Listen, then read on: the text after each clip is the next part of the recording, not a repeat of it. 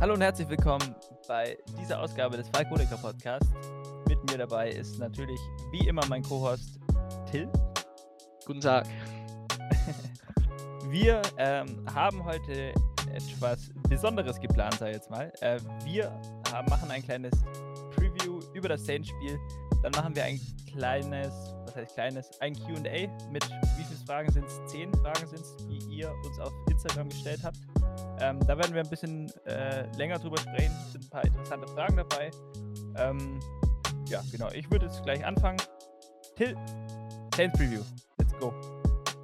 Ja, Division Matchup gegen die Saints. Ein sehr umkämpftes, zum Teil sehr verhasstes, besonders in den USA.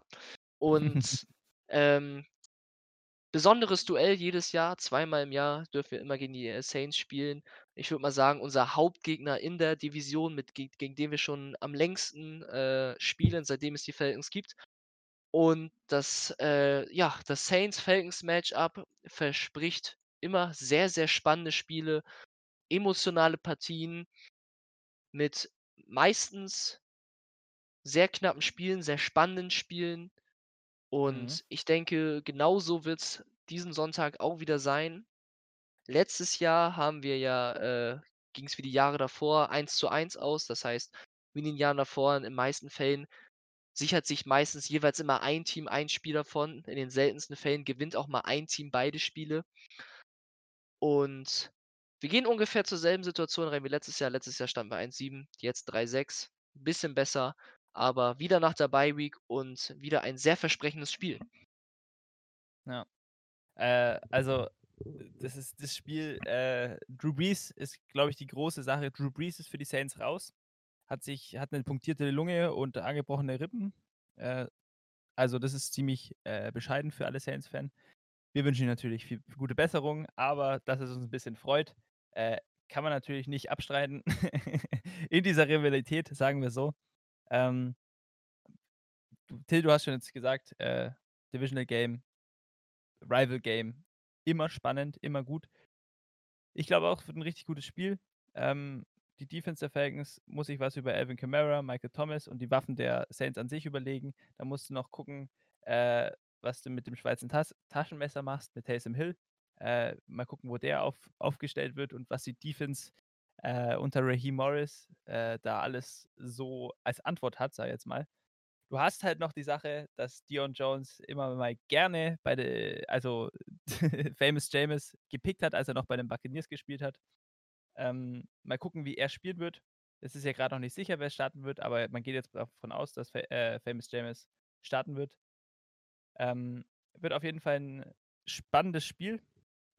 Ähm, was wir noch euch äh, enthalten haben, wir haben tatsächlicherweise gerade ein, äh, eine Collab mit Saints Germany gemacht und waren bei deren ihren Podcast gerade dabei. Haben da zusammen mit äh, Saints Germany äh, darüber geredet, über das Matchup. Äh, und ja, ihr könnt ja da mal reinhören, um ja, noch mehr über das Spiel zu erfahren. Auch mehr aus Saints Sicht, würde ich jetzt mal behaupten. Auch wenn es Feindterritorium ist, kann ich verstehen, dass sich manche da nicht dahin trauen, aber vielleicht ist es doch mal ein kleinen, kleinen Hörer wert, einfach mal reinzugucken, was die denn über das Spiel am äh, Sonntag sagen. Die werden natürlich auch ihre Punkte nochmal genauer zu ihrem Team sagen, zu den Saints. Meistens kennt man sich ja besser halt mit seinem Team aus als mit dem anderen. Mhm. Und ähm, wie du schon angesprochen hast, Dion Jones spielt sehr, sehr gerne gegen die Saints, besonders als geborener äh, New Orleansianer. Ähm, ja. Und äh, fängt auch gerne mal eine Interception in den Spielen. Äh, ganz bekannt ist natürlich die äh, Interception am Ende des Spiels vor zwei, äh, zwei Jahren, drei Jahren, ich weiß es gerade gar nicht mehr. Und auch noch Wo ein, er dann so springt und auf dem Rücken fällt. ja, in den äh, roten ähm, Trikots, in unseren äh, ähm, ähm, ähm, ähm, ähm, ähm, ähm, diesen roten, oh, wie hießen die noch? Color Rush oder was? ne? Color Rush Trikots, genau. Und natürlich sein einer Pick Six gegen Drew Brees, der ja nicht spielen wird, aber auch gegen James Winston hatte Erfahrung, einen Ball zu fangen. So haben wir nämlich unsere letztjährige Saison beendet mit einem Pick Six von Dion Jones. Mhm. Und ja, das ist halt natürlich die Sache. Drew Brees wird nicht spielen, hast du schon angesprochen. James Winston gehen wir sehr stark von aus, dass das starten wird. Sean Payton hat zwar gesagt, er wird keinen offiziellen Starter, äh, für dieses Spiel benennen. Ich denke aber, es wird zu 70% der Spielzeit Jameis Winston auf dem Feld stehen und dann 30% Wildcard Quarterback Plays von Taysom Hill. Deswegen, äh, hat auch Raheem Morris schon dazu gesagt, dass sie sich definitiv auf beide vorbereiten werden, was man natürlich, äh, immer machen sollte, besonders wenn die Saints so ein Schweizer Taschenmesser wie, äh, Taysom Hill haben, den sie gut und gerne auch in der Saison sehr oft schon eingesetzt haben für, äh, Trickspielzüge oder, ähm, halt diverse andere Spielzüge. Mhm. Muss man sich auf jeden Fall überlegen. Ähm, ich glaube, das war jetzt 'n, äh, schnelles Preview sozusagen. Ich würde jetzt noch deinen Tipp denkst du, die, äh, Falcons gewinnen oder die Saints gewinnen? Ähm, ich habe im, äh, Saints Germany Podcast gesagt, dass, äh, ich sehr stark davon ausgehen werde, dass die Falcons im Superdome gewinnen, weil, äh, irgendwie ist es in dem Matchup so in den letzten Jahren, dass die Falcons im Superdome gewinnen und die Saints im Mercedes-Benz Stadium. Ähm, und ich bleibe bei meinem Pick. Wir werden 44:22 gegen die Saints, äh, gewinnen als Bye Week, äh aus der Bye Week. Nachdem wir jetzt so eine letzt letzte schwere Woche hatten, kann ich uns das, glaube ich, sehr stark zutrauen. Ja, also ich habe im, äh, Podcast von Saints Germany auch gesagt, äh, die Falcons holen sich das, aber anders als Till habe ich nicht gesagt, dass sie sich das, äh, sage ich mal, einfach holen oder bei bei 'ner großen Lücke sozusagen, sondern ich habe gesagt, wird 'n knappes Spiel mit, äh, 33:30. Äh, ich glaube, das wird 'n spannendes Spiel. Es kommt ja, es wird einfach ich ich gucke es mir auf jeden Fall an. Ist ja auch bei ProSieben Max, kann man sich auch angucken, falls man den Game Pass oder so nicht hat. Ähm, ist 'ne coole Sache. Ich bin gespannt. Äh, ich freue mich auf jeden Fall drauf. Ich mich auch. Also, besonders, äh sonst läuft Nach das nach Spiel einer Woche nach einer Woche kein Falcons Football ist man ist natürlich, äh immer hyped, immer. immer hyped, genau. Besonders, äh, diese Woche, äh, heute gepostet, ist das Spiel auch, äh, im deutschen Free TV zu sehen auf, äh, ProSieben Max in, äh mit deutschen Kommentatoren, mit Jan Stecker und Coach Esume. Falls ihr, äh, nicht den Game Pass habt oder auch, äh, nicht zum Beispiel DAZN die Spiele über die Red Zone gucken könnt, dann ist es jetzt diese Woche auch mal wieder schön, ein Falcons-Spiel im deutschen Fernsehen zu haben und das Spiel auch so live verfolgen zu können und auch das komplette Spiel sehen zu können. Ich werde mir's definitiv auch über äh, so angucken, weil ich nicht so wie Marco den Game Pass besitze und sonst die Spiele nur in der Red Zone geguckt habe. Deswegen, ich freue mich sehr auf einen wunderschönen Sonntagabend. Ja. Ähm, ich würde sagen, da haben wir das Preview jetzt sozusagen, ähm, abgeschlossen. Ich würde zu den Fragen übergehen. Ich weiß, wir haben eine Frage von unseren insgesamt 10 Stück, ähm, die sich über die Saints dreht.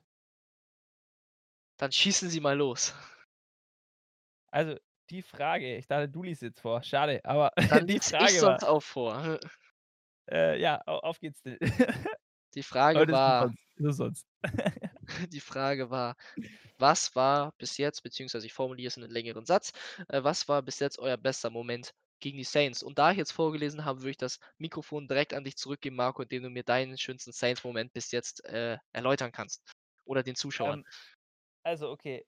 Ist es Cheaten, wenn ich sage, der schönste Moment gegen die Saints war zum Beispiel das Miracle von den Meinst du Vikings? das Minnesota Miracle? Ja klar. Ja, Äh, da da ist ja, das darfst ist du das sagen. Cheaten oder zählt das? Ich Weil ich sage, ich es zählt. Ich frage mich, was die anderen sagen. Ähm, also, ich muss sagen, das war schon als ich das gesehen habe, ähm ich habe mich so gefreut und es war so 'n geiler Moment. Stefon Diggs, als er seinen Helm weggeworfen hat. Ich ich wäre am liebsten ins Stadion gerannt und hätte ihn umarmt. Ähm ähm, ich ich hätte jetzt auch noch fast die den No Call gegen die Rams gesagt als zweitliebsten Moment. Äh, aber das ist, glaube ich, noch 'n bisschen zu hart. Da gibt's noch 'n paar andere Momente. Aber mein Lieb Lieblingsmoment gegen gegen die Saints ist sogar dieser Moment. Ich finde den unglaublich gut. Äh, ich finde den fantastisch. Äh äh, kennt ja jeder, also, ich brauche den, glaube ich, jetzt nicht erklären. Ähm, Minnesota Miracle unglaublich, brutal.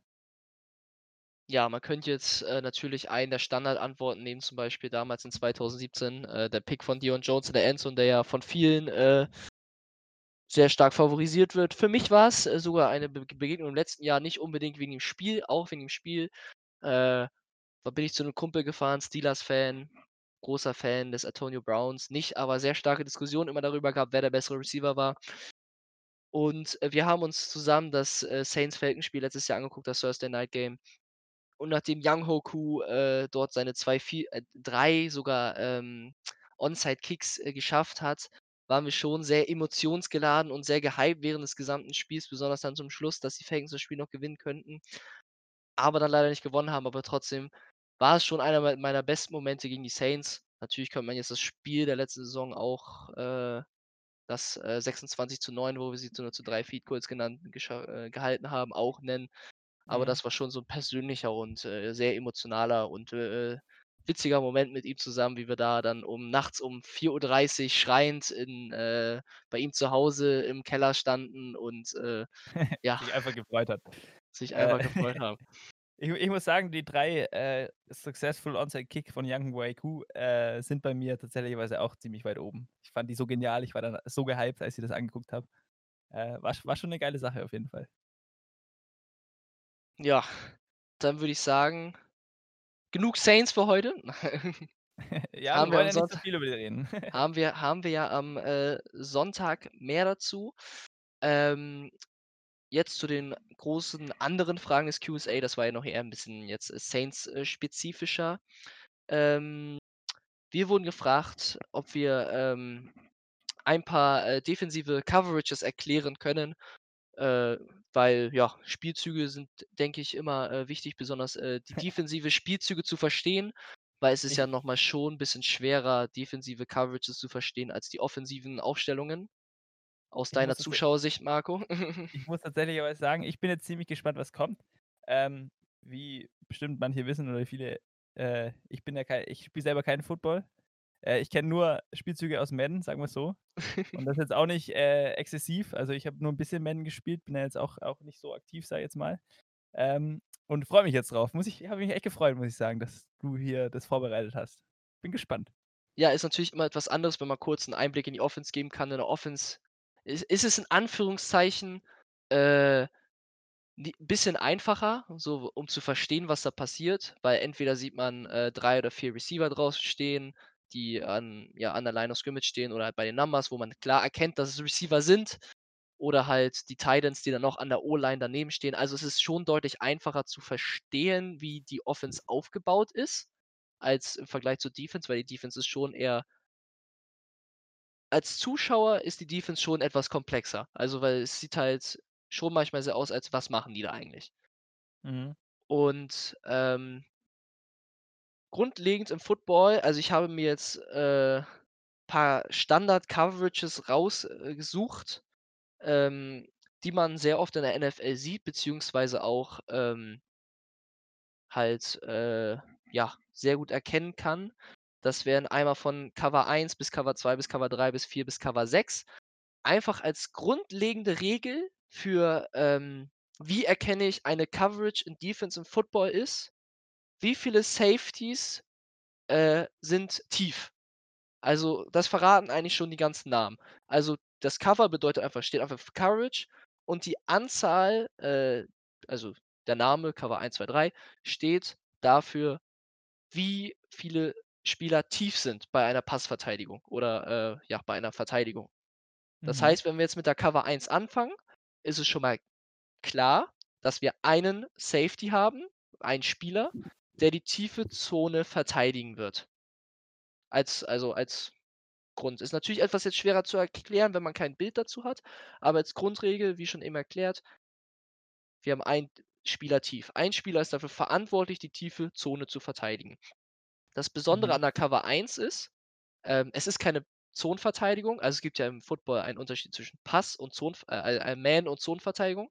Beim Man Coverage, das erkennt ihr, wenn ihr ein Footballspiel guckt, ähm, wenn der Defender meistens genau gegenüber dem Receiver steht. Also, wirklich ihn die ganze Zeit anguckt und nur auf ihn achtet. Dann wisst ihr, das ist eine Man Coverage, weil die Aufgabe des Spielers wird es sein, nur ihn zu verteidigen. Bei 'ner Mhm. Zonenverteidigung hat der Spieler hat der Spieler eine bestimmte Zone. Also, diese Zone er ist für eine Zone verantwortlich und die muss er verteidigen. Und bei der Cover 1 ist es so, dass es eine Man Coverage ist, weil wir haben nur einen tief und die restlichen Verteidiger spielen alle Man. Das heißt, wenn Und dann wir hat der wenn ich kurz reingreifen kann, Ja, natürlich. der einer, der hinten steht, halt sozusagen die komplette Zone, da wo er halt denkt, dass der wenn jemand 'ne lange Route läuft, 'n Vertical oder was weiß ich, dass er halt dann eher dahin tendiert oder auf den Quarterback guckt oder so. Und der hat dann sozusagen die komplette Zone vorne oder wie? Äh, hinten meine ich. Richtig, also ein Komplette. Spieler ein Spieler hat die Aufgabe, einen Riesenbereich alleine zu decken. Deswegen Mhm. ist die Cover 1 jetzt nicht unbedingt bei, äh, 3. und 9 oder so etwas dafür geeignet, sie zu spielen, weil man da sehr stark davon ausgehen wird, äh, dass, äh, es tief geworfen wird. Deswegen, Mhm. die Cover 1 eignet sich eher, äh, zur Laufverteidigung auch ein bisschen, besonders aber auch es ist halt, wie gesagt, eine Man-to-Man-Verteidigung, wenn du deinen Cornern vertraust, einen Spieler alleine zu decken. Okay. Und, äh, wenn wir jetzt ich finde, die Cover 1 ist immer 'n bisschen komplizierter. Also, die die die spielst du nicht in sehr vielen Situationen, die siehst du sehr selten. Und deswegen würde ich halt eher zu 'ner, äh, Coverage kommen, die man sehr oft sieht und auch, äh, viele Teams sehr oft spielen. Das wäre einmal die Cover 2, wie schon erklärt vorhin. Cover 2 bedeutet, wir haben 2 tiefe Safeties, beziehungsweise 2 Safeties sind dafür verantwortlich, äh, die tiefe Zone zu verteidigen. Mhm. Ähm, die Cornerbacks, äh, haben diesmal die Aufgabe es ist eine Zonenverteidigung, haben eine Zone, nämlich die flache Zone. Das heißt, äh, die flache Zone ist, wenn man's in Yard also, man kann's nie in Yards sagen, das sind meistens so von der Li Line of Scrimmage bis 10 Yards Tiefe maximal. Das ist ihre Zone, die sie verteidigen und deren Aufgabe ist quasi, jeder Receiver, der in ihre Zone kommt, ist ihr Mann. Mhm. Das heißt natürlich, am Anfang stehen sie gegenüber einem Receiver. Wenn er aber tief geht, lassen sie ihn passieren, weil dort wird der Safety auf sie warten auf ihn warten. Und dann warten sie darauf, falls jemand bei ihnen in die Zone reinkommt. Das ist eigentlich grundsätzlich die Cover 2 erklärt. Mhm. Die die Falcons auch, äh, des Öfteren in dieser Saison gespielt haben. Weil, äh, die Cover 2 erkennt man auch sehr gut dran, äh, dass die Linebacker, ähm, die flachen Zonen in der Mitte haben. Da hatten wir auch drüber geredet, dass ähm, das ist ja dann Tampa 2, das ist ja noch mal 'ne andere also, 'ne Version, sage ich mal, Mhm. von Cover 2. Ähm, wenn ich kurz, äh, reingreifen darf, ähm, wo Natürlich. man gesehen hat weil es die die Falcons Defense war einfach unglaublich predictable. Das heißt, wenn du gesehen hast, äh, Deion Jones dreht seine Hüften und geht nach hinten in diese wie hast du's genannt, Soft Coverage? Ist so ist so 'ne Medi fahrt nicht tief unbedingt ganz Ja, Medium aber also, vor allem, e er geht nach hinten, äh, wenn der Ball gesnappt wird sozusagen oder kurz davor, ähm, und hat diese Zone. Dann weißt du genau, was die für 'ne Defense spielen. Und das hat den Falcons so unglaublich oft das Genick gebrochen, weil sich der Offensive Coordinator denkt: „Ja, es gibt es gibt ja immer so was heißt immer, äh, so so so gegen eine Looks? Defensive ja genau, du spielst gegen wenn du weißt, was kommt, spielst du ja was, was es sozusagen, äh, nicht vernichtet, aber schlägt halt, wo du deine Receiver irgendwie gewinnen, wo du irgendwas hast sozusagen, wo's du schematisch gesehen den Vorteil hast. Äh, und du konntest dagegen so gut 'n Gameplan machen, weil die Falcons das ungefähr jedes Mal gemacht haben, wenn eben Deion Jones sozusagen nach hinten gegangen ist. Und deswegen war auch einer der Gründe, warum die Defense unglaublich schlecht war. Ja, das ist halt genau das, was du erklärt hast bei der Cover 2 beziehungsweise bei Tampa 2. Gibt natürlich auch verschiedene Variationen von, äh, Cover 2 oder von jeder Coverage, aber wenn man jetzt mal auf das Grund geht, Deion Jones droppt nach hinten, leicht in die Mitte, um quasi diesen Bereich dort zu verteidigen, hast du halt immer quasi gesehen, dass es die Cover 2 ist. Und klare Cover 2 Bieter sind dann, äh sind dann, äh, Outside Goes als Beispiel oder, äh, Seams, die durch die Mitte gehen und quasi zwischen den Zonen versuchen, äh die Spots zu anzugreifen, sodass, äh, man eine Completion bekommt. Gibt vielleicht oder so, ja. Mhm. Und, äh, kommen wir dann zu einer weiteren Coverage, die man sehr, sehr oft in der NFL sieht, das ist die Cover 3. Äh, die Cover 3 ist so, wie der Name schon wie bei allen anderen Coverages fast sagt, haben wir 3 Leute tief. Diesmal sind's aber nicht die beiden Safeties, sondern ein Safety, äh, geht tief und, äh, die beiden Cornerbacks, die außen stehen, werden tief gehen. Das heißt, wir haben ein Safety und 2 Cornerbacks, die die hintere Zone quasi dritteln. Das heißt, jeder hat 1/3 für sich. Und die Linebacker, äh, die Mittellinebacker, also, das ist jetzt alles aus 'ner 4-3 gesehen, die Outside beiden Outside-Linebacker spielen die, äh, kurzen Zonen, die außen sind. Okay. Und der eine Safety, äh, meistens der Strong Safety wird dann runtergehen, um entweder zum Beispiel zu blitzen oder, äh, einen weiteren Receiver zu decken, der dann dort in der, äh an der Line of Scrimmage steht. Und effektiv gegen solche gegen die Cover 3 sind halt, äh, Seams, die genau zwischen diesen Dritteln sind. Also versucht man versucht genau zwischen den Spielern anzugreifen. Oder diese Flat Zone, weil für die Linebacker ist es schon schwer, am Anfang schnell nach außen zu kommen. Deswegen sind's dort auch dann leichte Catches möglich. Und was halt auch noch 'n kleiner Vorteil ist bei der Cover 3, ähm du kannst auch gut damit die Box bespielen. Also, bei der Cover 3 kannst du auch gut, äh, die Box besch bespielen. Auch falls der Run kommt, auch hast du dort Leute, die das verteidigen können. Mhm. Okay. Und, äh, jetzt kommen wir so zu den letzten beiden Coverages, die eher, äh Coverages sind, die du spielst, wenn das, äh, 4. zu Ende ist oder man der Gegner ein Hail Mary versucht, was wir, äh, gesehen haben, zum Beispiel bei dem, äh DeAndre Hopkins. DeAndre Hopkins, Bills und, ähm, Bills Bills Bills Cardinals Spiel. Cardinals. Das ist Ja. die das das ist die Cover 4, wie der schon Name sagt. Du spielst mit 4 tiefen, äh, Safeties und, äh, 2 Verteidigen, C-tiefen ja. Safeties, 2 tiefen Cornerbacks. Das heißt, die teilen sich 4 Zonen. Und diese Verteidigung ist halt grundsätzlich einfach nur darauf ausgelegt, den tiefen Ball zu verteidigen. Das heißt, du hast den 3. und 15 halt sehr, sehr lange Downs. Dann spielt man meistens diese Coverage, um, äh, genau solche, äh, Situationen zu verhindern. Die droppen dann meistens dann dorthin, wo der Ball, äh wo wo wo ungefähr, ja, das First Down erreicht werden kann, um dort halt diesen Bereich einfach zu verteidigen und totzukriegen. Mhm. Und dann gibt's noch eine spezielle Coverage, die sieht man auch manchmal in, äh äh, in der NFL, ist die Cover 6. Äh, diesmal sind aber keine 6 Leute deep. Das wäre, glaube ich, 'n bisschen viel, sondern das ist ein Misch aus Cover 4 und Cover 2. Das heißt, auf einer Seite wird die Cover 4 gespielt und auf der anderen Seite wird die Cover 2. Mhm. Was natürlich, äh, im 1. Moment bisschen kompliziert wirkt. Es ist Mhm. halt so, äh ist halt so 'n guter Mix aus beiden Sachen. Du hast halt auf der einen Seite die Cover 4 du hast halt im Endeffekt 3 tiefe Zonen. Auf der linken Seite also, wenn man das Feld halt es wird ja trotzdem gedrittelt, aber, äh, die wenn man das Feld in der Mitte teilt, sind halt links 2 und auf der rechten Seite einer hat 'n grö größeren Bereich. Und ist halt schwer zu erklären, weil man halt, äh, jetzt grade nichts visuell vor sich hat, aber könnt ihr euch gerne sonst, äh, wenn ihr den Podcast hört, nebenbei dann eine Grafik aufmachen, die das dann zum Beispiel, äh, darstellt. Ähm, auf Ja. der einen Ne, Seite wird ich habe halt schon verstanden, was du meinst. Also, ich ja, auf der einen Seite wird halt Cover 4 gespielt. Das heißt, wir haben, äh, einen tiefen Corner, diesmal aber nur und einen tiefen Safety und einen Linebacker, der wieder die, äh, flache Seite vertei verteidigt. Und Mhm. auf der anderen Seite des Spiels äh, Pi Spielfelds haben wir, ähm, Cover 2. Da haben wir den einen Safety, der tief verteidigt, den 2. Safety und einen Cornerback, der die flache Zone verteidigt. Das heißt, die Cover 6 wird zum Beispiel auch gespielt, wenn zum Beispiel es 'ne sehr starke Strong Side gibt, also, zum Beispiel 2 Receiver oder 3 Receiver, die auf einer Seite stehen und dann halt diese Seite stark zuzumachen und dann die andere Seite abzusichern, als Beispiel. Mhm. Und das Hm. wäre jetzt einfach jetzt mal 'n kurzer Einblick in die Defense. Allgemein könnt ihr ja mal im Spiel drauf achten. Also, wirklich, wie schon am Anfang gesagt, Grundregeln Einfach auf die den auf Safe den Safety achten, die Safety oder wohin die Cornerbacks gehen, die verraten einen, was für eine Coverage gespielt wird und dadurch könnt ihr's eigentlich sehr leicht erkennen. Hm, interessant auf jeden Fall. Ähm, ja, also, danke für deinen Einblick auf jeden Fall, würde ich mal behaupten. Sonst hätte ich das alles lesen müssen. Hätte gar keinen Bock Ja. gehabt.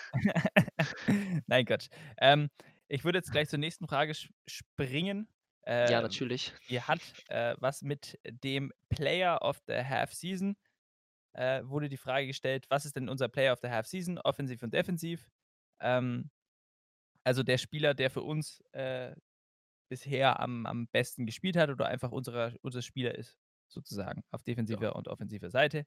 Ähm, ich würde gleich anfangen, Ja, ich wenn habe ich ja 'n mal so sehr langen frech bin. Monolog gehalten. Äh, genau. Äh, ich ich fange mit der defensiven Seite an, weil wir jetzt so lange über Defense geredet haben. Äh, wie man vielleicht schon weiß, wie wir jetzt auch die letzten Wochen schon immer gesagt haben, mein Defensive Player of the Half Season ist auf jeden Fall Foye Oluokun. Ähm, Linebacker, 6. Runde vor letztes Jahr oder vor 2 Jahren, ich weiß gar nicht mehr. Äh, 2018. 2018 gewesen. Meine ich. Genau, di dieses Jahr spielt er unglaublich gut, hat sein Breakout Year, also, der ist überall auf'm Feld, hat, äh ich kann ja mal 'n paar Stats vorlesen, hat 1 Interception gefangen, 3 Pass def defended, 3 Forced Famble äh, Fumbles, 1 Sack, 64 Combined Tackles, davon 44 Solo, dann 3 Tackles for Loss und 4 Quarterback Hits. Du siehst ihn jetzt in vor allem in den letzten Wochen, wo die Defense 'n bisschen besser wird, siehst du ihn überall auf dem Feld. Er ist von links nach rechts. Er blitzt. Er ist ein unglaublicher Athlet, äh, macht die Plays, wenn wenn du sie brauchst. Fourth Down Stops zum Beispiel zusammen mit Grady Jarrett, die er hatte. Ähm, unglaublich wichtiger Spieler für die für die Defense. Also, vor allem für dass es die Defense jetzt noch besser wird, äh, übers Jahr gesehen sozusagen. Ähm, und ja, für mich auf jeden Fall der Spieler. Wie sieht's bei dir aus auf der Defensive Side? Auf der Defense-Seite hast du ja den offensichtlichen Pick, äh, jetzt, äh, mir nicht weggenommen, aber halt den die offensichtliche Variante genommen. Mhm. Ähm, ich würde sagen, mein defensiver Spieler der Saison äh, ich würde unseren Rookie nehmen, AJ Terrell, weil ich finde, äh, AJ Terrell hat ja. sich hat sich doch sehr gut bewiesen bis jetzt, dafür, dass er jetzt sein 1. Jahr, äh, bei den Falcons ist, beziehungsweise als 1. als Rookie in der NFL und die Cornerback-Position, sch die schwerste Position natürlich nach Quarterback, schon in der NFL ist, äh, direkt Leistung zu zeigen und auch, ähm gut zu performen. Natürlich darf man natürlich sind die 1, 2 manchmal kleinen Fehler dabei. Das ist aber als das ist sind Rookie-Mistakes, die halt hin und wieder manchmal kommen. Das ist ja schon manchmal ein zweimal dann doch geschlagen, aber halt nicht so, dass du halt sagst: „Oh mein Gott, wen haben wir denn da gedraftet und wen haben wir denn da hingestellt?“ Also, das muss man halt sagen. Also, ich glaube, von den aktuellen Cornerbacks, die wir bei uns im Team haben, ist AJ Terrell der Nummer 1 Corner Mhm. und Auf hat auch bis Fall. jetzt eine solide Saison gespielt, hat auch schon seine 1. Interception schon in den ersten, äh, 9 Spielen jetzt fangen können in seinem 1. Jahr direkt. Und auch schon, äh, eine Pass Deflection. Ich glaube sogar mittlerweile sind's 2. Deswegen bin ich bis jetzt sehr zufrieden mit AJ Terrell für den Erstrunden-Pick, obwohl er, äh, als 3. Cornerback im Draft gedraftet wurde und freue mich auf die letzten Spiele der Saison und auch auf die weitere Zukunft mit ihm. Ich hoffe, er, äh, kann sich noch, äh, deutlich steigern. Ja, auf jeden Fall. Ähm ja, äh, ich ich würde noch 'ne Honorable Mention machen. Äh, Grady Jarrett darf man natürlich auch nicht vergessen. Der Anker in unserer Defense, Defensive Line vor allem. Ähm, aber ich fand jetzt, äh, Foye Oluokun ist mehr rausgestochen, weil er davor halt irgendwie so No-Name war, sage ich jetzt mal, den weniger Leute gekannt haben. Und AJ Terrell ist natürlich 'n Rookie, muss man natürlich auch loben, aber ich wollte ihn nur noch erwähnt haben. Ja, dann würde ich auch noch 'ne Honorable Mention bringen, eher so 'ne Comeback-Mention. Äh, Keanu Neal, jetzt unter Ja. Raheem Morris, erlebt so 'n kleines wie gesagt, so 'n kleines Comeback, spielt wieder fast nicht fast so wie früher, aber ist auf'm guten Weg, wieder so wie früher zu werden, spielt wieder sehr hart, spielt wieder sehr gut. Ich finde auch, hat sich jetzt unter Raheem Morris einfach wieder deutlich, äh, verbessert und ich hoffe, dass es auch noch weiterhin so bleiben wird und dann auch in der Offseason, dann in der Free Agency, wenn der neue Head Coach kommt oder halt auch das oder halt Raheem Morris bleibt, auf jeden Fall, wenn dann 'ne neue Head Coach feststeht, dass er auch noch weiter zu unserem Team zugehört dazugehört. Mhm, auf jeden Fall. Ähm, also, ich würde sagen, Defense abgehakt, kommen wir zur Offense. Ähm, ich bin jetzt mal gespannt. Ähm, ich werde nicht so populären Pick nehmen, weil ich, ähm ja, an die O-Line denkt natürlich keiner, aber mein, äh, Offensive Player of the Year kannst du schon denken, wer? Hast du 'ne Idee? Ähm, ich will's ja gespannt. nicht v ich will's ja nicht Okay, vorwegnehmen. äh, ich ich ich werde es sagen, ähm, äh, also, auf jeden Fall, äh, Offensive Lineman, ähm, Chris Lindstrom, der letztes Jahr gedraftet wurde. Ähm, spielt unglaublich gut, ähm, hat 'ne PFF-Grade von 76,4. Er ist einer, der immer wieder gelobt wird, auch the way to play, wie er das, äh, Spiel spielt, ähm, ist 'n gutes Piece in unserer Offensive Line. Muss man muss man sagen, er ist konstant. Ich meine, ich ich hatte überlegt, nehme ich Matt Ryan, weil er, äh, ist einer der Passing Leader der NFL. Ähm, dann nehme ich Julio Jones, der offensichtlich ist, Calvin Ridley, die sind aber 'n bisschen verletzt.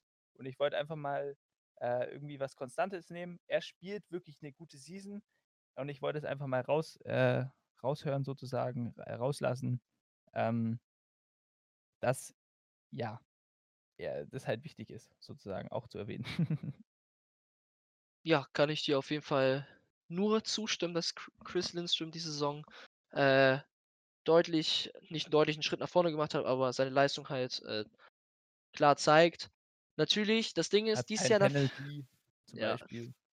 Das Ding ist, dies Jahr in der Falcons Offense ist es so, dass jetzt durch Verletzungen auf mehreren Spielern halt bis jetzt noch kein Spieler so nach dem Motto klar gescheint hat. Besonders auch, äh, durch den dementsprechenden Rekord natürlich immer schwer ist, natürlich einen Spieler zu sagen, der jetzt stark scheint und dann das Team trotzdem schlecht ist, außer bei den Chargers. Ähm, Mhm. da scheint halt, äh, Justin Herbert und der Rest des Teams ist halt, äh, fragwürdig. Ähm, aber ich würde einfach trotzdem mit Calvin Ridley gehen. Calvin Ridley war bis jetzt zu seiner Verletzung, äh, eine kurzzeitige Zwischenverletzung in der Saison und dann jetzt bei der Verletzung gegen die, ähm, Detroit Lions und dann das Spiel, was er gegen die Denver Broncos gespielt hat, die ganze Zeit in der Top 5 der Receiving Stats, äh, in der NFL dabei. Auch von den Touchdowns war er immer in der Top 4, Top 5 mit dabei. Und Calvin Ridley spielt eigentlich 'n super gutes Jahr, bis auf seine jetzt eine kleine Verletzung, wo er dann auch wie Julio gegen die Green Bay Packers nicht gut gespielt hat und auch kein 0 Yards dort hatte und auch jetzt das Spiel gegen die Denver Broncos aussetzen musste und auch gegen die Lions dann nicht komplett gespielt hat. Finde ich 'n bis Mhm. jetzt mega starkes Jahr. Ich habe auch eigentlich vor der Saison gesagt, das wird auch sein Breakout-Jahr. Er wird definitiv zeigen, was er kann und hat es diese Saison auch Auch gezeigt, schon bis auf die gezeigt, ja. definitiv gezeigt, bis auf die kleinen Verletzungen, die er halt leider hatte. Ja. Ja, ähm, wie gesagt, äh, man man kann jetzt 'n paar Spieler nennen. Ich meine aber, so wie auf der Defensive Side, wie jetzt mit Foye Oluokun, hast du dieses Jahr eigentlich keinen. Ähm, meine Honorable Mention wäre einer, der das vielleicht hat, aber jetzt auch nicht ganz. Äh, das wäre Russell Gage, der 3. Wide Receiver Mhm. bei dem du wirklich gemerkt hast, das ist 'n wirklicher guter 3. Wide Receiver, der passt da wirklich rein. Äh, aber wenn halt Julio Jones und Calvin Ridley fehlt, äh, und er sozusagen den Step-up machen muss in 'ne neue Rolle, in 'ne, sage ich jetzt mal, von Wide Receiver 3 auf Wide Receiver 2 den Sprung macht er halt noch nicht. Aber man hat wirklich gesehen, es ist 'n solider, äh, 3. Wide Receiver, auf den man sich verlassen kann und das wäre auf jeden Fall 'ne Honorable Mention wert. Ja, das kann ich definitiv zustimmen. Er hat 'n starken Saisonstart hingelegt. Das 1. Spiel, auch wo er über 100 Yards hatten, wo wir 3 Receiver über 100 Yards hatten. Und weil du auch immer gerne Honorable Mention nennst, nenne ich auch eine und eigentlich es muss Julio sein. Er performt zwar so wie immer, bis auf jetzt die Verletzung, aber Julio darf nie fehlen. Ja, Julio ist Julio. Julio ist Julio. Äh, ja, genau. Kommen wir zur nächsten Frage, würde ich sagen. Äh, Ja. die würde ich an dich stellen. Wie sieht's denn aus mit unseren Playoff-Chancen, wurde uns gefragt. Ja, das, äh, wurden wir auch eben, äh, beim äh, beim unserem Interview bei Saints Germany auch von dem, äh, Ho Host dort gefragt.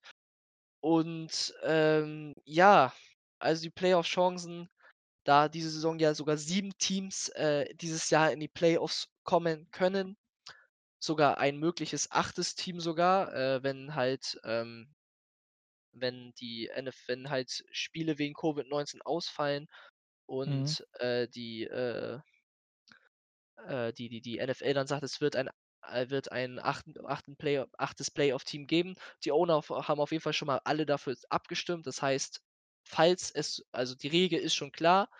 Es kommt halt nur darauf an, ob bis dahin die Spiele ausfallen oder nicht. Das heißt, es wird dann dann könnte es sogar ein mögliches 8. Team geben. Mhm. Rechnerisch wäre es für uns noch möglich, in die Playoffs zu kommen obwohl die Prozentchance jetzt nicht sehr hoch ist. Wir müssten halt 10-6 Mit gehen. mit mit, äh, 0,7 % ist die Playoff-Chance, Also, ja, wir müssten halt 10-6 gehen.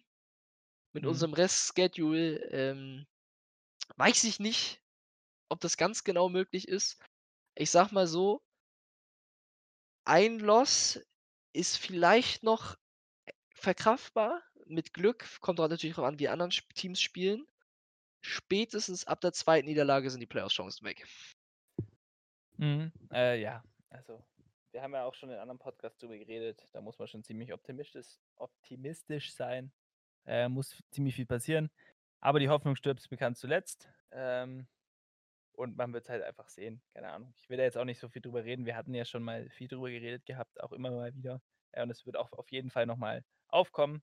Spätestens, wenn's, äh wenn die Playoff-Chancen bei 0 % stehen und wir nicht mehr darüber also mathematisch gar nicht mehr sein können, äh, werden wir auch auf jeden Fall noch mal drüber reden. Spätestens dann, falls es so kommt. Ja, also wir werden uns definitiv freuen, wenn wir am Ende der Saison in den Playoffs landen. Aber ich kann mir auch vorstellen, dass es wie ein typischer Falcons-Move wird, dass wir es am letzten Spieltag schaffen könnten, in die Playoffs zu kommen mit einem Sieg, dann das Spiel verlieren und dann am Ende auf Platz 19 im Draft landen und dann die Saison eh wieder hingeschmissen ist. Ja. Das wäre Falcons Move.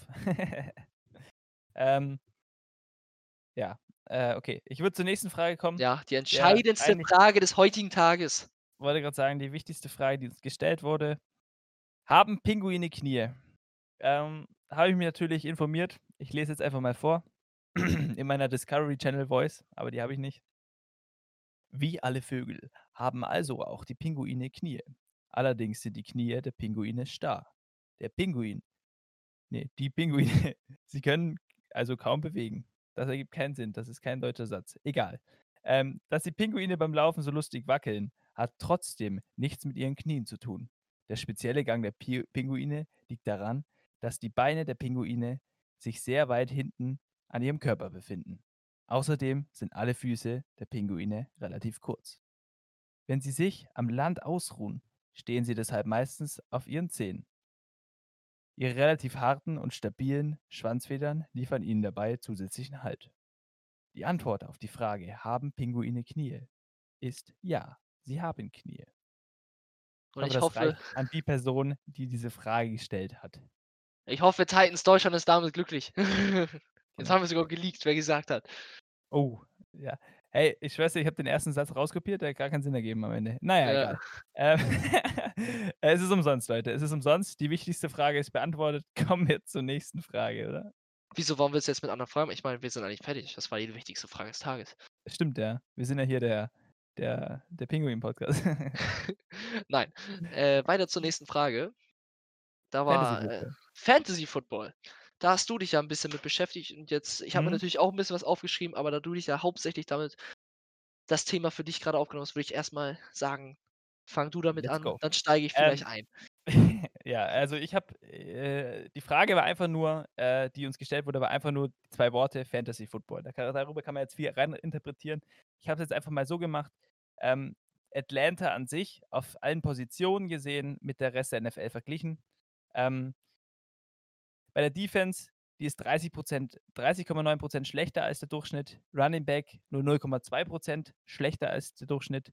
Die Wide Receiver sind 29,4% besser als der Durchschnitt. Ja. Titans sind dann wieder schlechter mit 9,4% schlechter als der Durchschnitt. Und Kicker, unser Gott, Yang Wei Ku, ist 26,4% besser als der Durchschnitt. Ähm, ja, also das sieht man schon drauf. Äh, Defense läuft gar nicht mit 30%. Defense ist jetzt bei Fantasy jetzt nicht so wichtig, da nimmt man sich einfach eine andere Defense. Äh, so gesehen würde ich sagen, die Wide Receiver sind ziemlich beliebt beim Fantasy Football von den Falcons, vor allem Julio Jones, Kevin Ridley. Kevin Ridley ist da, glaube ich, das Hauptaugenmerk drauf, weil er halt mehr Touchdowns fängt äh, und seine Yardzeit auch macht. Tight End ist zwar ein bisschen schlechter als der Durchschnitt, aber ich glaube, mit Hayden Hurst hat man eigentlich einen soliden Pick, wenn man ihn nicht zu hoch gedraftet hat. Kann man auf jeden Fall machen. Young Wei Ku ist auf jeden Fall Nummer 1 Pick immer. Also erste Runde, erster Pick. Young Ho Ku auf jeden Fall picken. Ganz wichtig. Ähm, Running Back technisch äh, muss man halt Todd Gurley gucken. Das ist sozusagen die Nummer 1 bei Running Back, äh, weil Ilo Smith hat nicht so viele Snaps. Der ist eigentlich auch ganz gut unterwegs. Ganz kann man sich auch nicht beschweren, wenn man jetzt nicht so hoch gedraftet hat. Ich würde sagen, overall, äh, da Fantasy ja viel auf die Offensive legt und wir offensiv eigentlich immer gar nicht mal so schlecht dran stehen, im Gegensatz zu der Defense, äh, ist es eigentlich die, das Atlanta Falcons Team eigentlich ganz okay. Bis gut. Ja, das, da kann ich einfach äh, nur zustimmen, dass das Falcons Team in der Offense immer ganz gut besetzt ist. Besetzt ist. Ja, auf Fantasy-Sicht, ähm, ich glaube, wenn man zwischen der Wahl und von Julio Jones und Calvin Ridley steht, in der aktuellen Saison, also ich habe in mehreren Ligen, habe ich äh, einen von den beiden Spielern mindestens. Und ähm, bis jetzt, wie bitte? Teilnahmebedingung. Ich Teilnahmebedingung. Ich möchte entweder Julio Jones oder Calvin Ridley.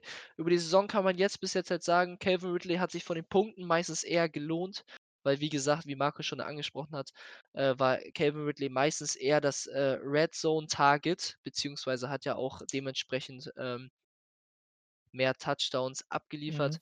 Natürlich jetzt ähm, etwas äh, gegen die Denver Broncos natürlich verletzt, verletzt, deswegen dadurch weniger Punkte. Auch Julio Jones dieses Jahr nicht in vielen Spielen nicht die Punkte gebracht durch, äh, die Verletzung, die er hatte. Deswegen ja, ich glaube eh allgemein einfach allgemein für dieses Jahr Fantasy gesprochen, ist Fantasy dieses Jahr eh sehr, sehr schwer, Ja, weil, Fall. ähm, in der 2. Woche, das war doch diese krasse Woche, wo so viele Leute mit Kreuzbandrissen rausgegangen sind. Ähm, zum Beispiel in der Football und Weizenliga gibt es zum Glück die Reserve List. Die war direkt nach dem 2. Spieltag mit 3 Spielern von mir voll. Also Austin Ekeler, Marlon Mack haben meine beiden Running Backs haben sich direkt verabschiedet. Äh, deswegen Mhm. ja. Hier musst du ja mal Dies erst mal äh, kannst zum Beispiel auf CMC oder Saquon Barkley oder so, wie viele Leute sich die in den ersten 5 Picks geholt haben, erst mal raus für 'ne Zeit lang, Also, äh, ich wollte Ewigkeiten. sagen, Fantasy dieses Jahr ist eh sehr, sehr schwierig. Es gibt viele manchmal viele kleine Stars, die glänzen können. Zum Beispiel Russell Gage in der 1. Woche hat natürlich, glaube ich, kein einer gestartet, weil natürlich hast du nicht damit gerechnet, dass du auch 100 Yards fängst. Daf dafür in Oder der 2., aber da hat's nichts gebracht. Richtig. Oder, ähm, Olamide Zaccheaus, der dann, äh, auch sei au auf einmal sein 100 Yard-Spiel hatte, wahrscheinlich auch niemand gestartet hat. Also dieses Jahr Fantasy ist sehr viel von kleinen Überraschungen geprägt, besonders von kleinen Spielern, die jetzt nicht den größten Namen haben. Und da muss man halt immer gucken, ob man, äh, diese Woche einen gewissen, äh, Glücksgriff bekommt. Mhm. Besonders also die Predictions auf der NFL F äh, Fantasy-Seite beziehungsweise in der App, äh, wie viele Punkte die ungefähr in dieser äh, Woche projecten werden stimmen in 50 % der Fälle meistens. Äh, ich will jetzt keine mei meine Hand dafür nicht ins Feuer legen. Natürlich gibt's manchmal auch, äh, unglückliche Momente, wie gesagt, wenn sich der Spieler einfach verletzt und dann, äh, leider, 1 Punkt nur macht. Fantasy ist ist immer eh 'n schwieriges und gro Kann man größeres kann Thema. kann man kompletten Podcast drüber machen, wie's auch etliche gibt. Äh, ja. Also, check die out. Ich glaube, das war jetzt genug zu Fantasy Football. Kommen wir wieder zu Falcons Football, würde ich mal sagen. Ja, was ich noch zu Äh F Fantasy sagen würde, ich glaube, da könnten wir Oh. nächstes Jahr vor der Season einfach drüber reden. Und in der Ja, Mitte der kann man Season ist eh schwieriger, drüber zu reden. Ja, da ist eh der Draft schon rum. Entweder du hast verkackt oder nicht. Mehr oder weniger, sage ich jetzt mal. Ähm, ja, genau. Kommen wir zum zu den Zukunftsfragen, haben wir sie getauft. Das sind mehrere Mhm. Fragen, die sich, äh, sagen wir mal, um die Zukunft, äh, wie der Name schon verrät, um die Zukunft der Falcons, äh, drehen. Also, das heißt, nächstes Jahr die Zukunft et cetera. Till, fängst du mit der 1. Frage an? Ähm, ja, mit ich überlege grade, äh, mit welcher Frage wir anfangen können. Ich würde eher sagen, eine Frage, die sich, ähm, eher noch 'n bisschen mehr auf News bezieht, die in den letzten Wochen, äh, schon 'n bisschen im Raum waren und auch, ähm, 'ne gewisse Zukunftsrelevanz haben, aber, äh, natürlich nicht so sehr wie die anderen Fragen, die jetzt noch gestellt wurden. Das war einmal die Frage zur Thematik der Trade-Gerüchte um Matt Ryan und, äh, Julio Jones am Ende der Saison, wo natürlich nach dem, in Anführungszeichen, katastrophalen Saisonstart der Falcons natürlich, ähm die Medien streuen natürlich gerne Gerüchte und natürlich dann das, äh, Gerücht halt kam, dass es jetzt einen sehr, sehr starken und deutlichen Umbruch bei den Falcons geben soll und dann halt zur Trade-Deadline Spieler wie Julio Jones, äh, getradet werden sollen oder halt auch Matt Ryan am Ende der Saison. Und ja, wenn ich dazu jetzt einfach, äh, starten würde, denke ich, ähm ich habe mir einerseits aufgeschrieben, erst mal, um das allgemein vorwegzunehmen für alle anderen Zukunftsfragen es ist sehr große Spekulation aktuell noch, weil es kommt halt drauf an, wer wird unser Head Coach? Mhm. Was hat er für eine Idee? Ähm Eine Vision. was für eine Vision hat er? Wie stellt er sich vor, die Falcons, äh, in den nächsten Jahren, ähm, wieder in den Super Bowl zu bringen? Und, ähm, natürlich kommt's da natürlich drauf an, weil wie er natürlich plant, welche Spieler in der Free Agency, äh, gesigned werden, beziehungsweise erst mal welche von unseren eigenen Spielern geresigned werden, beziehungsweise welche Spieler dann auf'm freien Markt sind, um dort einen Spieler zu bekommen. Mhm. Und wenn ich jetzt einfach mal so anfange, ich denke, Julio Jones hat selbst gesagt in diversen Interviews, besonders nachdem diese Gerüchte kamen, dass er seine Karriere bei den Falcons beenden möchte. Und ich denke auch nicht, dass man einen Spieler wie Julio Jones traden sollte.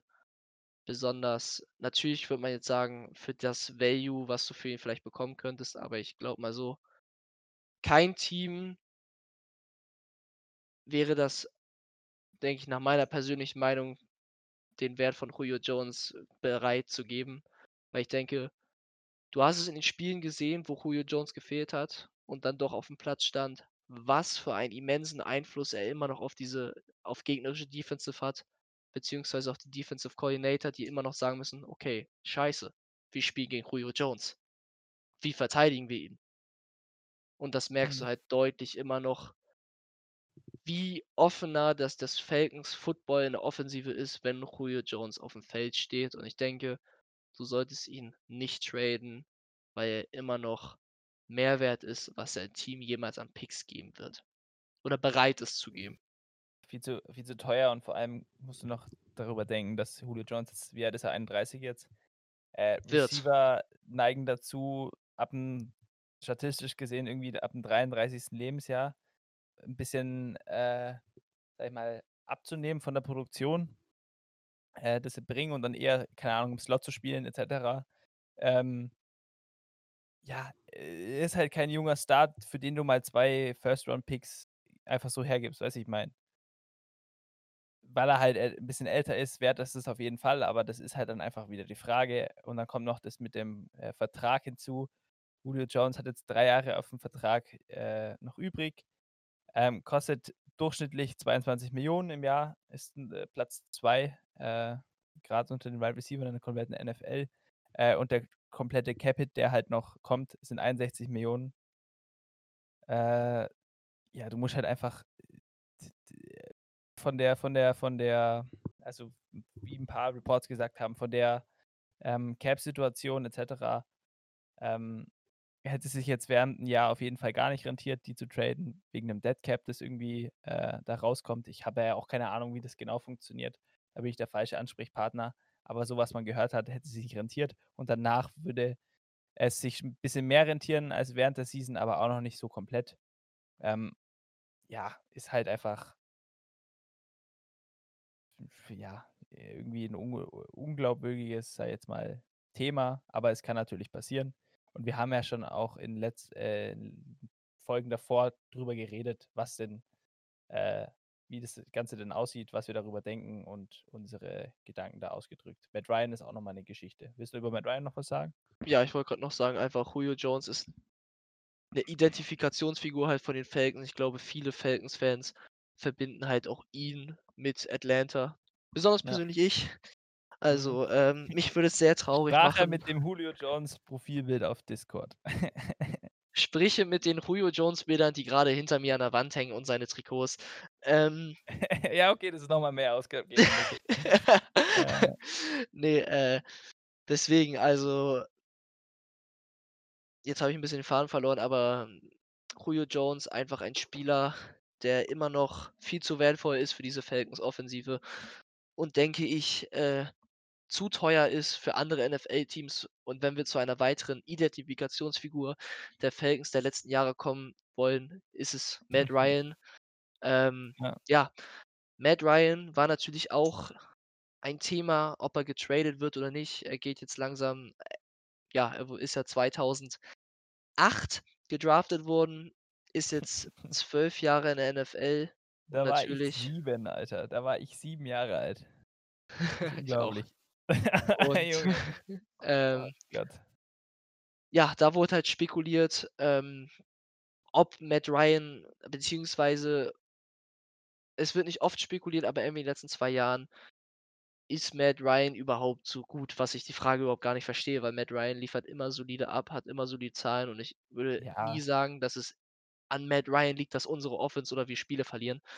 Ja, aber du hast Ähm es war ja dann, wenn ich kurz reingreifen kann die Diskussion über Matt Ryan war ja dann wirklich aktuell, wo es mit äh, Dan Quinn, äh, vorbei war, als Arthur Blank das gesagt hat: „Hey, äh, wer weiß, ob er unser Quarterback der“ also, er hat nicht gesagt, so wie man's von anderen kennt: „Ja, Matt Ryan ist jetzt Quarterback der Zukunft.“ Da hat Matt Ryan 2 Spiele lang auch wirklich nicht so gespielt, wie man's von ihm gewöhnt ist.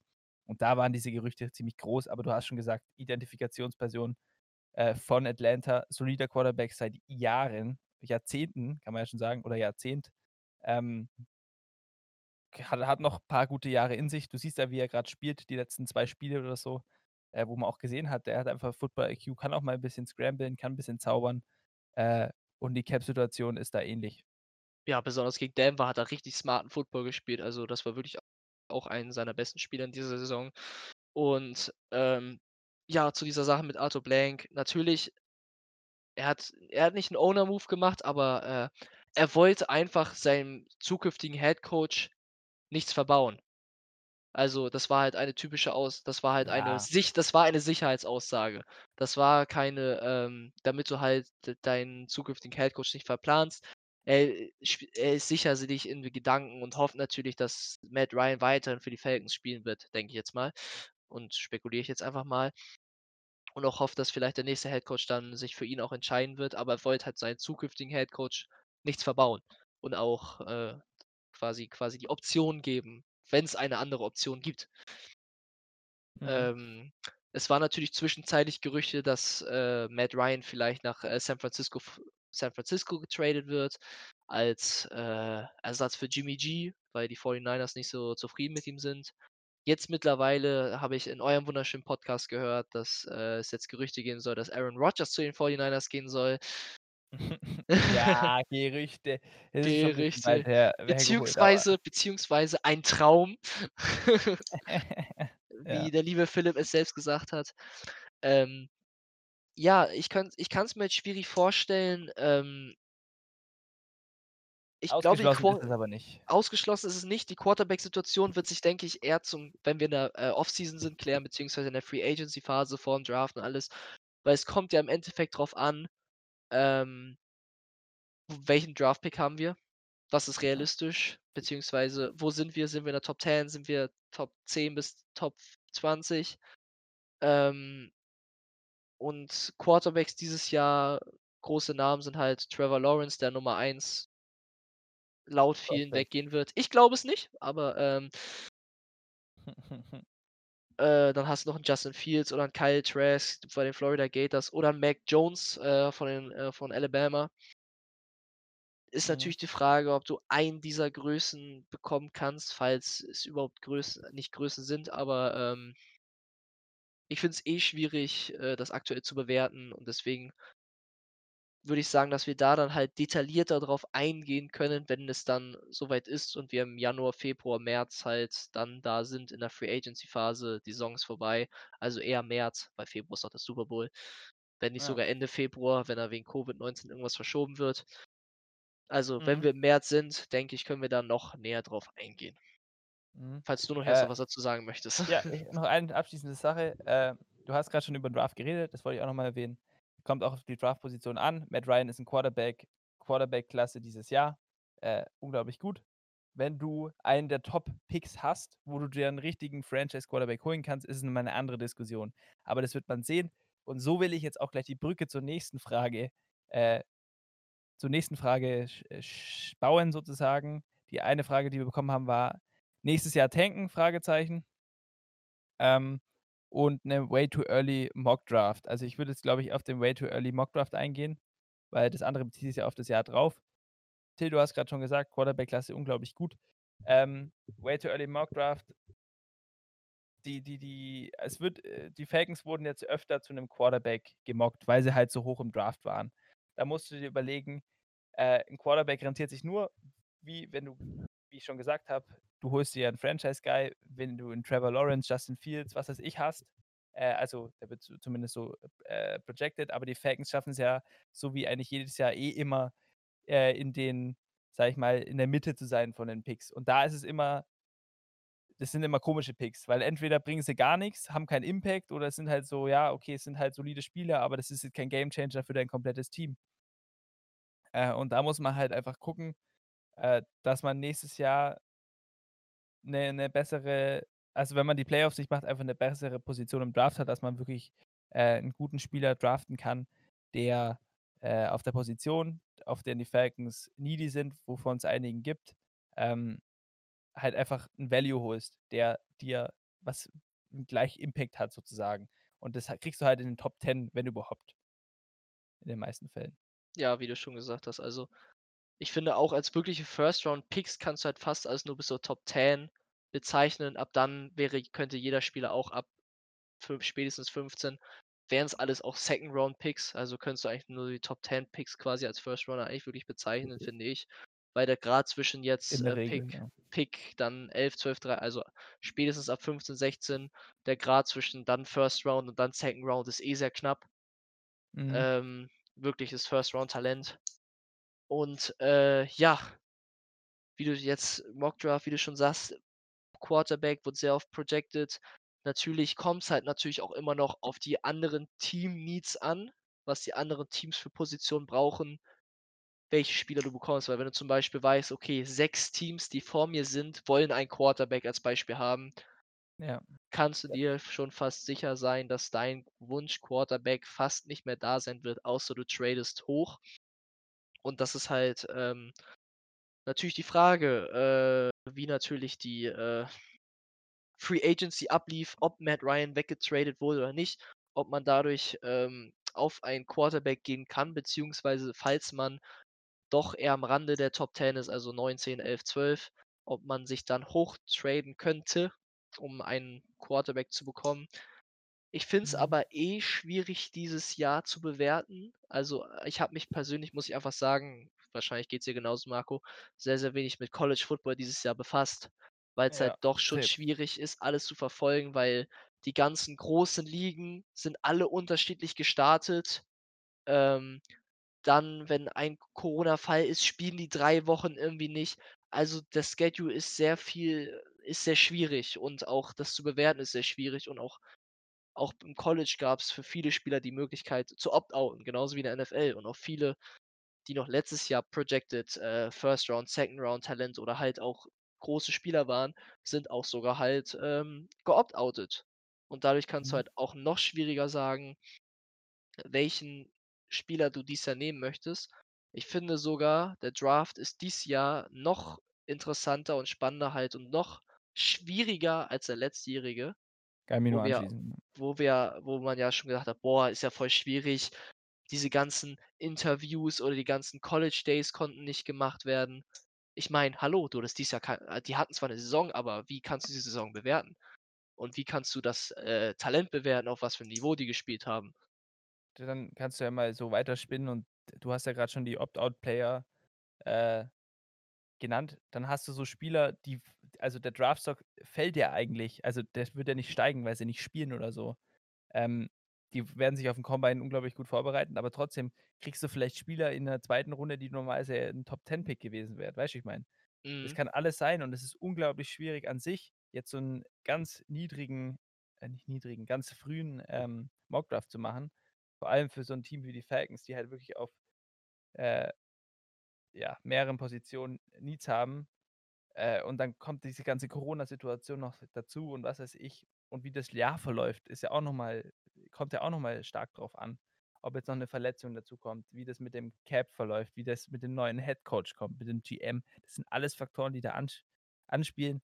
Äh, und ich glaube, also jetzt 'n Early Mock Draft kann man wirklich fast nur Positionen, sage jetzt mal, raussuchen, die man jetzt im Moment jetzt am, äh, 18.11.2020 sozusagen rausfinden kann. Äh, und sonst muss man halt wirklich gucken, dass man halt, äh, den diesen Draft-Prozess halt verfolgt, weil, ähm, es ist ja ganz normal, dass der GM hat ja seine Draft-Leute und die werden sich jetzt nicht geändert haben. Weil jetzt mitten in der Season kannst du nicht anfangen, das Scouting oder so neu aufzubauen. Die müssen bis zum Ende der Season weitermachen, äh, und dann der neue GM und Ding, die bringen dann ihren eigenen Staff mit, aber jetzt arbeitest du noch mit dem Staff, der vom vorigen GM Thomas Dimitroff noch da ist und da wird man sehen. Aber ich finde es schwierig.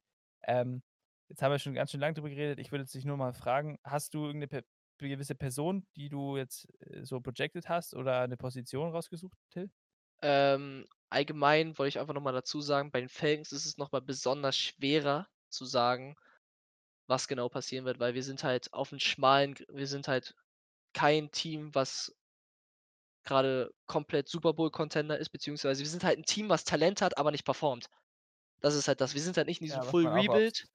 Wir sind ja, wir sind halt nicht in diesem Full Rebuild, wo man sagen will: „Okay, wir verfeuern jetzt alles, holen uns Picks und holen neue Talente.“ Wir sind halt ein Team, was Talent hat, aber nicht funktioniert. Deswegen Mhm. macht es halt noch schwieriger. Und ich habe mir jetzt keine direkten Namen rausgesucht, weil wie schon eben angesprochen, ich habe mich die Saison kaum befasst. Das wird jetzt wahrscheinlich eher gegen Ende jetzt Dezember, Januar, Februar halt kommen, wenn so auch die, äh, Ende der College-Spiele beziehungsweise alle Conference sind jetzt, glaube ich, mittlerweile gestartet, aber dann halt auch wirklich die wichtigen Spiele kommen, alle so 'n bisschen eingespielt sind und auch, Mhm. äh, die Playoffs dann langsam kommen, ja, dann, äh, halt, äh, National Championship auch so langsam. Da dann halt eher zu sagen zu können, welche Spieler, äh, da halt, äh wo man besonderen Augenmerk drauf legen kann. Und bei Mock Drafts allgemein, ich äh, 99% der Mock Drafts werden eh nicht richtig sein, außer die ersten 5 Picks, weil, äh, das Rest meistens sichere Picks sind, den Rest kannst du kaum predikten. Ich habe mir einfach als, äh, Personengruppe, äh, Edge Rusher rausgesucht, beziehungsweise Defensive End, Schieße mich an, weil ja. weil jetzt auch durch den Abgang von unserem, äh, nicht funktionierenden First Round Pick von vor 3 Jahren, Takk McKinley, auch wieder dort, äh, nicht 'ne Lücke off doch wieder 'ne deutliche Lücke offen gegangen ist. Wir spielen jetzt mit, äh, Allen Bailey und Steven Means Mans als. Starting als Starting Rusher. Das ist Und, nicht das äh Starting-Duo, das du haben willst, das ist nicht das Starting-Duo, was man haben möchte.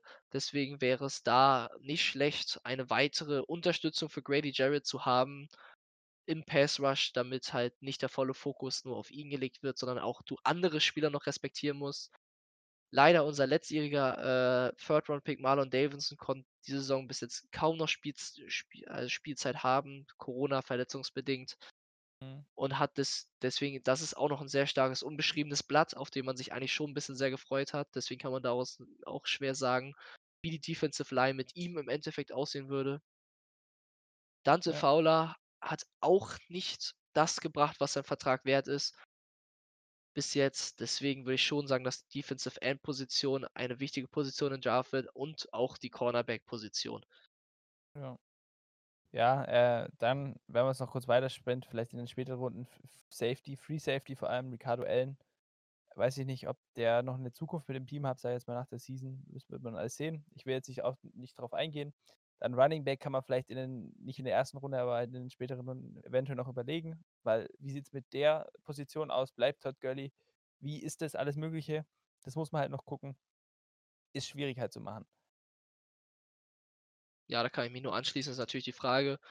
Ähm die Falcons haben schon mit Todd Gurley, denke ich, eine deutliche Verstärkrung Verstärkung, ähm Das gehabt v Vergleich zu, äh, Devonta Freeman. Mhm. Und, ähm, deswegen könnte man da schon überlegen, ähm wie es ungefähr aussehen könnte. Nächstes Jahr haben wir einen First Rounder, also wir wir haben in jeder Runde einen Pick. Äh, wir haben bis zur 4. Runde jeweils nur einen Pick, 2 in der 5. Runde und 3 in der 6. Runde. Mal sehen, vielleicht ändert sich ja durch die, äh, Free Agency da noch etwas. Ähm.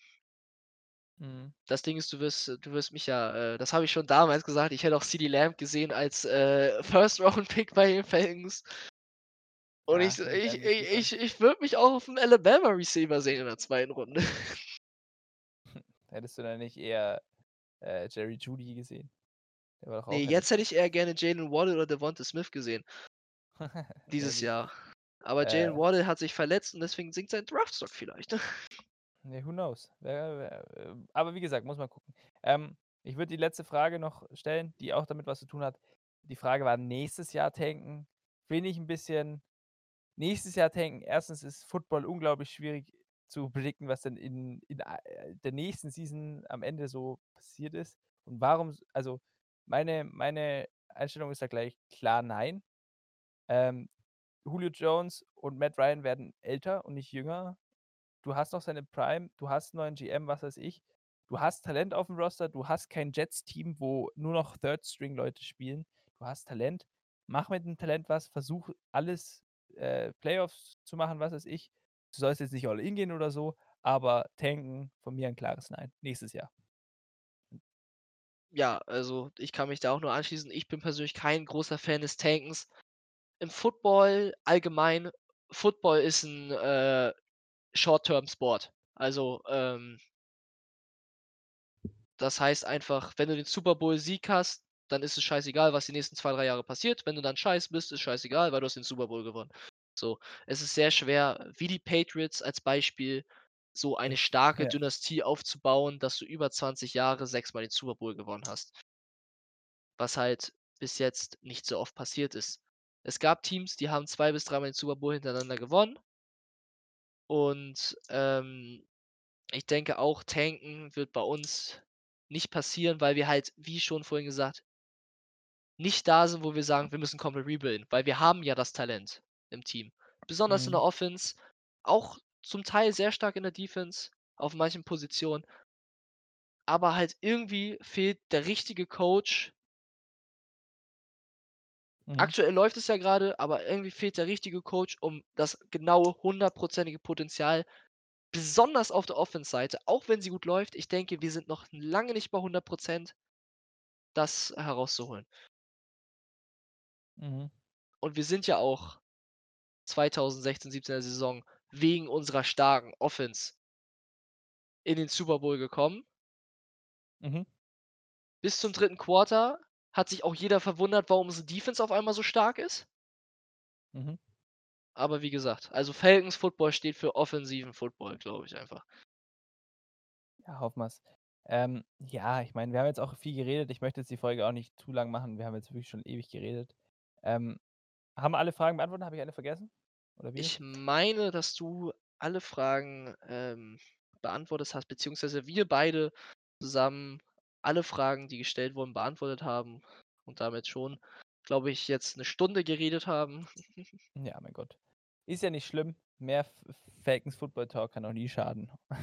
Nein. Ähm, ja, ne. Also, wie gesagt, ich fand, es waren, äh, interessante Fragen dabei. Äh, muss man halt gucken, vor allem die Zukunftsfragen, wie sie sich noch entwickeln, ist einmal schwierig zu sagen. Manchmal auch, äh, ja, von der Sinnhaftigkeit, äh, muss man halt dann auch gucken, weil ist wirklich nur spekulativ komplett. Ähm, Till fängst du an mit den Formalitäten oder soll ich machen? Alles klar.